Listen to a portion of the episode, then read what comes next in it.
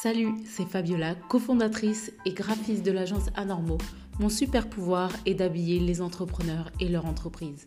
Je te souhaite la bienvenue parmi les anormaux. Si pour toi, communiquer reste douloureux ou si tu ne sais pas par où commencer, profite de ce podcast où je te partage mes conseils pour sortir de l'anonymat et faire grandir ton activité.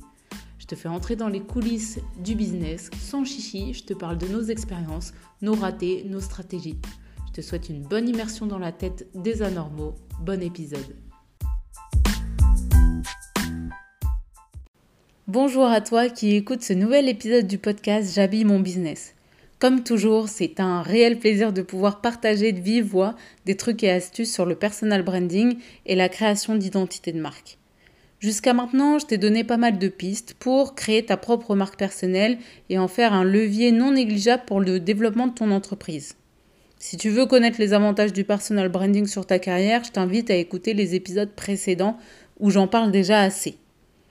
Si tu es à jour, aujourd'hui je vais te mettre en garde sur les choses à ne pas faire lorsque tu choisis de déterminer ta stratégie de personal branding. Donc je sais, parler de soi c'est déjà euh, difficile et c'est justement pour ça que j'aimerais te montrer les pièges qui t'y attendent. La première chose à ne pas faire quand tu définis ta marque personnelle est de penser que tu es seul sur Terre. Je te rappelle quand même le but de l'opération, c'est de pouvoir créer autour de toi une communauté engagée pour le bien de ton entreprise. Alors forcément, tu vas chercher à séduire tes clients potentiels, tes partenaires ou tes investisseurs. Ta marque personnelle doit être en cohérence avec tes objectifs et surtout avec ta cible. Tu vas chercher le juste milieu entre rester fidèle à tes valeurs et te connecter euh, à, cette cible que tu as euh, déterminée au préalable. Surtout, n'oublie pas de prendre en considération les attentes de ton marché quant à la posture que tu dois avoir quand tu prends la parole. Ça te permettra d'adapter ton message afin d'être le plus percutant possible. Dans la suite logique des choses, la deuxième erreur que tu peux faire est de vouloir plaire à tout le monde, quitte à édulcorer ton message. Le personal branding, c'est aussi faire le choix de montrer réellement qui tu es pour susciter l'attention des personnes qui partagent les mêmes opinions que toi, ou du moins qui, qui peut les comprendre.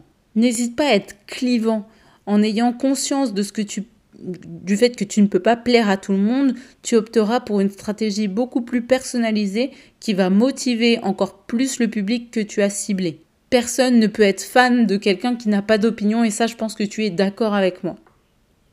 En troisième chose à ne pas faire, il y a le fait de prêter ta marque personnelle à des gens peu fréquentables. Dans un projet collaboratif, tu peux être amené à associer ton image, bien sûr, et ta marque à un projet commun dont tu ne maîtrises pas tous les éléments.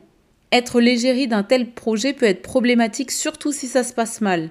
Et encore plus si tu es la personne qui a été euh, la seule à être affichée, il y a des chances que tu assumes seul, enfin des chances, des malchances en tout cas que tu assumes seul les responsabilités d'une action qui aurait mal tourné.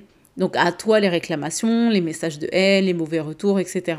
La réputation et la notoriété, ce sont des choses qui sont lentes à mettre en place, mais qui peuvent être démolies en l'espace d'un projet foireux. Donc vraiment, si tu ne maîtrises pas l'essentiel d'un projet, garde-toi d'y impliquer ton image. On continue avec le plus évident des pièges, mais si difficile à éviter, c'est de ne pas être authentique, ou du moins nous inventer un personnage en pensant que c'est bien de nous dont il s'agit. On aimerait tous être parfaits, pourtant nos imperfections font que le public adhère à ce qu'on est, à ce qu'on dit, à ce que l'on essaie de, partager. Ne t'invente pas un personnage qui n'est pas toi, ça ne sert à rien. Sois toi-même avec tes nombreuses qualités et tes quelques défauts.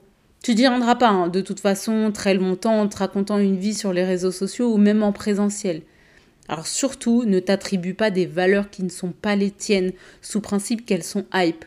On aimerait tous dire qu'on est ultra honnête, ultra bienveillant, mais c'est des responsabilités lourdes à porter. Pareil, ne joue pas la carte de l'humour si c'est pas ton genre. Je pense que de toute façon, tu as compris l'idée, mais le risque à faire ça, c'est d'attirer à toi les personnes avec qui tu n'as pas envie de travailler et avec qui tu ne vas pas aimer bosser de toute façon parce que ton message aura été brouillé à la base. J'enchaîne sur la dernière et non des moindres erreurs à éviter lorsqu'on se lance dans le personal, branding. J'aime bien cette expression parce que ça me fait penser à Snoop Dogg Euh, quand je dis ça, enfin bon bref, ça c'est pour ceux qui ont la ref. Donc la dernière erreur à ne pas faire est de prendre en considération l'aspect, enfin de ne pas prendre en considération l'aspect visuel de ta marque personnelle, c'est-à-dire tes vêtements et ta prestance. Nous avons la possibilité de pouvoir communiquer sans avoir à dire un mot. Tu te doutes bien que l'on doit s'accrocher à des signaux visuels pour pouvoir classer l'information.